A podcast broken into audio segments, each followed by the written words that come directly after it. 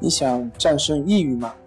李洪福老师新书《战胜抑郁，教你走出抑郁的方法》，三大疗法，每天一小时，三十天摆脱抑郁，让你全面蜕变。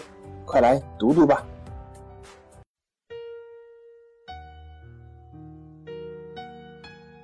病友的深夜独白，你能看到自己的影子。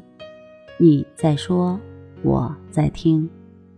如果你想和我聊聊你的故事，请添加微信 s u 零二一二三四五六七八九。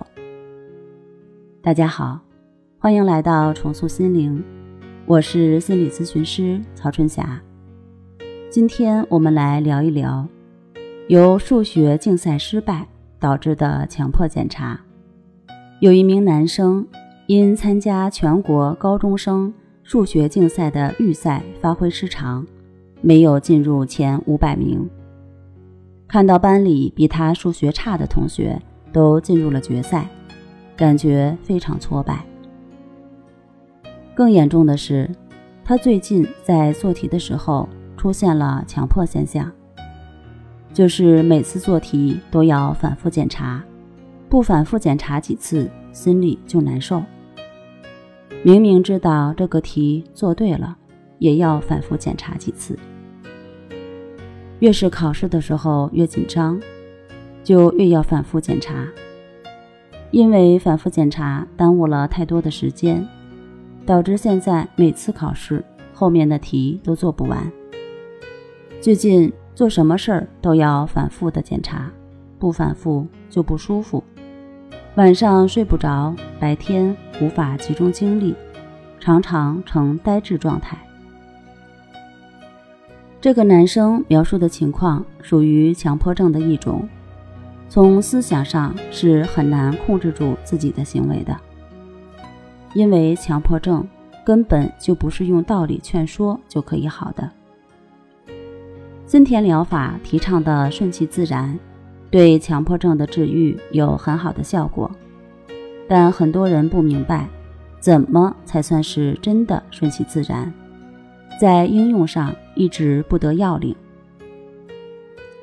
今天就给大家分享一个比森田疗法更接地气、更简单实用的方法——抑制法。抑制法具体的操作步骤。就是当你的身体感官所经验到的一切，无论是看到、听到、想到、感觉到、闻到、尝到、所思所想、所作所为，凡是引起当下注意的，就对其进行描述，并在后面加上“亦是如此”。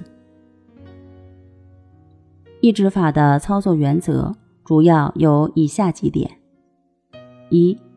这个练习不是为了达到什么、改变什么、控制什么、消除什么，没有任何的目的心，只是停留在当下，与当下同在。二，对你所经验到的，凡是引起你注意的，要不加选择，同等的加上亦是如此。三，练习的时间不限，最好是随时随地的进行。四，这个练习可以在心中描述，也可以大声的说出来。五，不带任何分别心和效果心去做练习。想要摆脱强迫症，做到顺其自然，只要你身体力行去做这个练习，一定会感觉到它的效果。好了，今天就和大家分享到这儿。那我们下期节目再见。